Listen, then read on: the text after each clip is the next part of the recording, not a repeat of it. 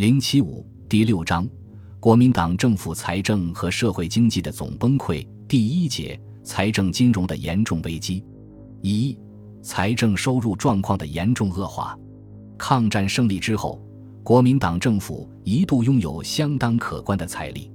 一是拥有九亿美金的储备，二是拥有黄金四百一十万两，三是出售敌伪产业。一九四五。一九四六年两年约有一点二万亿元以上法币，四是联总的救济物资合计有三点七二四五亿美元，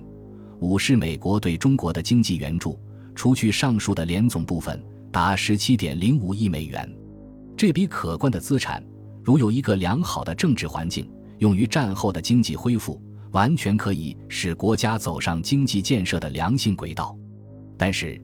国民党依仗其拥有的军力和财力，一心希望速战速决解决中共的问题，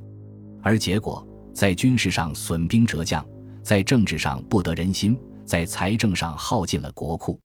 国民党政府的财政金融出现了严重的危机，而战争仍在继续，国库则已难以为继。一九四七年二月黄金风潮之后，中央银行的黄金储备减少了百分之六十。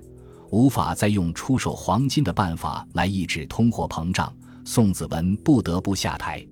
由于美国的压力，四月间政府改组，扩大统治基础，吸收青年党、民社党和社会贤达加入政府。张群于四月十七日被任命为行政院长，以于鸿钧为财政部长。蒋介石希望以此获得美国同意予以财政支持。美元实际上是国民党政府挽救财政危机的唯一希望。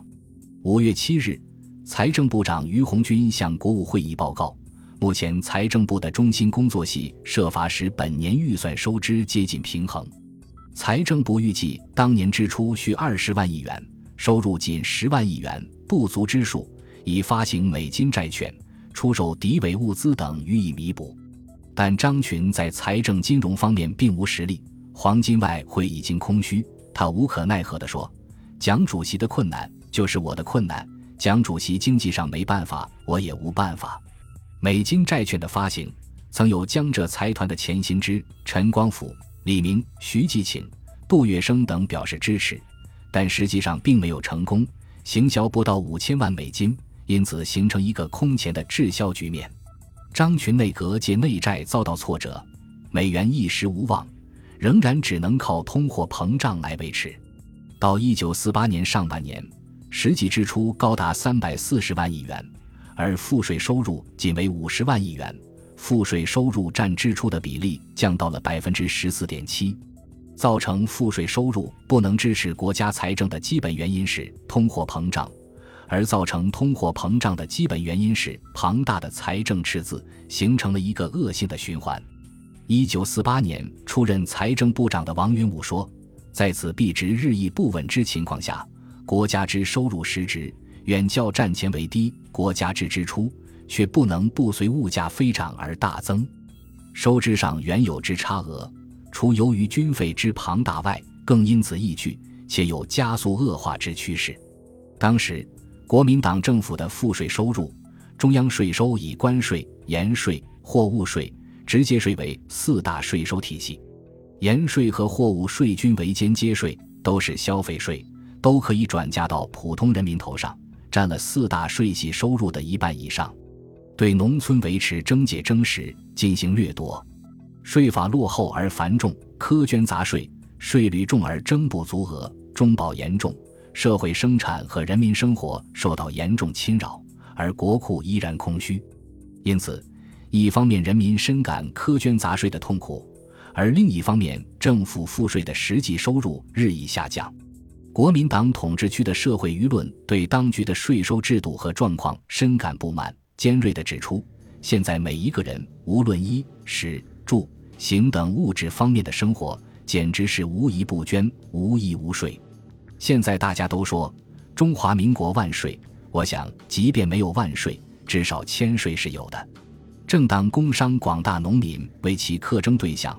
但税率越重，税法越繁，造假账逃税的行为必定越多，贪官污吏乘机敲诈中保的恶习亦必越盛。因此辗转循环，互为因果，遂成百姓出实、政府得一的局面。同时，国家财政的收支在此情形之下也就越来越加无法维持了，最后中非全部宣告崩溃不可。这种苛征重税，逼得家家工厂都非造假账不可。目前上海的工商，至少都有两套账簿，要是一套账簿，早就关门了。尽管如此，国民党政府仍然在强化税收，关税税率并不重，但走私十分严重。财政部长于鸿钧于一九四八年三月二十日对各报记者发表谈话，认为，走私影响关税收入尚在其次，其妨害国民经济实最重要。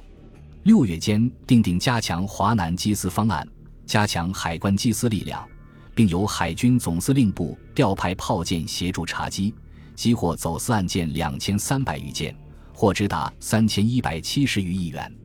一九四八年初一个半月。缉获走私案件两千九百余起，货值一千余亿元。一九四八年一月，并与香港方面订立中港关税协定，以便在香港进行缉私。由于税率偏轻，中国方面准备在联合国贸易就业会议之后协商修订关税税则。一九四七年已恢复了汽油、柴油的进口税，提高了煤油的税率，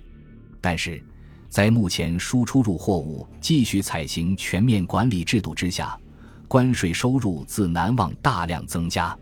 盐税于一九四七年实行了改革，三月十二日公布《盐政条例》，采用民治、民运、民销政策，而由政府在产销方面予以调节管理，废除了专商引案制度。税率于年初和八月间两次调整，但仍不及物价增长指数之半。税率于一九四七年八月十五日全国划一，食盐税率调整为每担十万元，续后追随物价一涨再涨。十二月二十八日调整为二十五万元。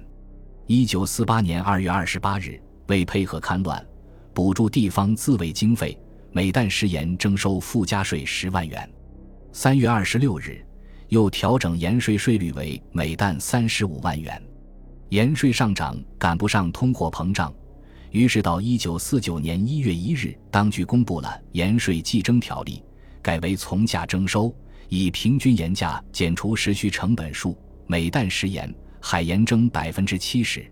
货物税由离金演变而来，包括桶税、烟酒税及矿产税，已经跃居税收的首位。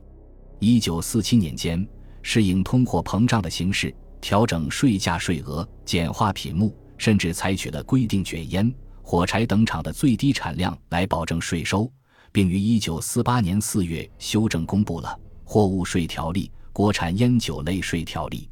尽管税收仍然跟不上物价上涨，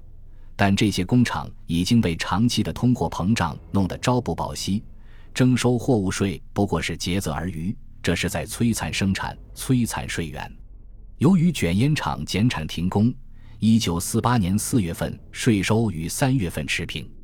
扣除通货膨胀因素，实际税收减少。后来币制改革时，就是因为增加卷烟税，突破了限价，诱发了全面的抢购，成为币制改革失败的导火线。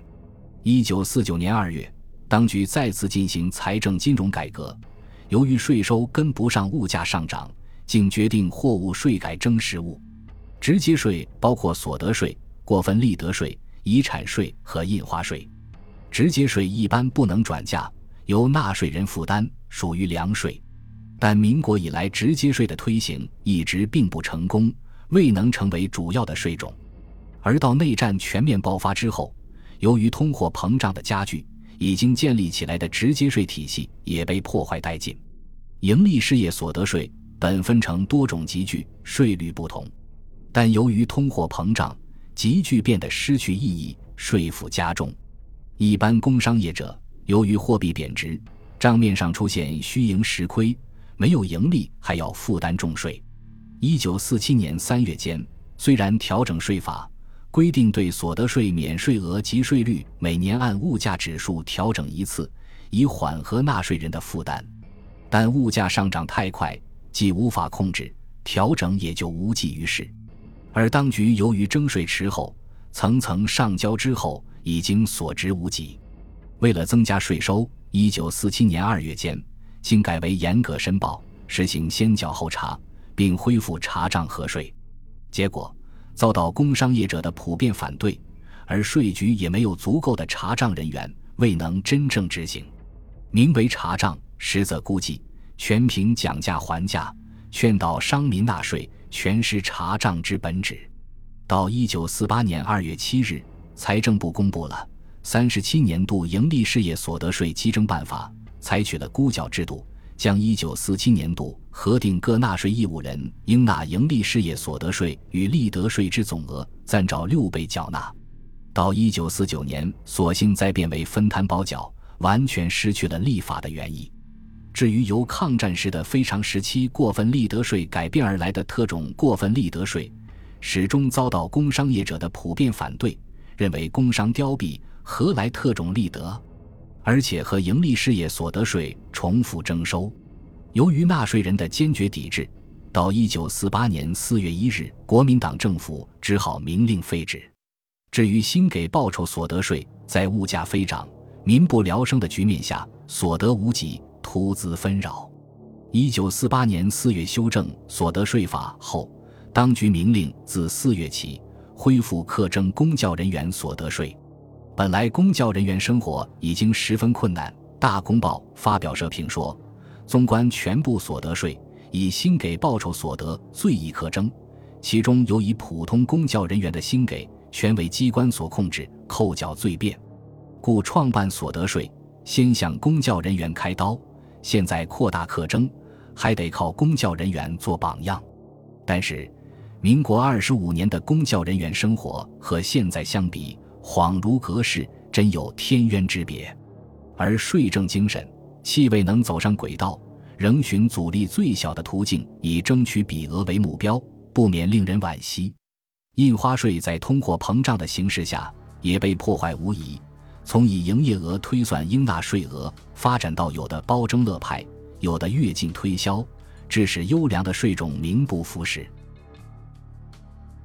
本集播放完毕，感谢您的收听，喜欢请订阅加关注，主页有更多精彩内容。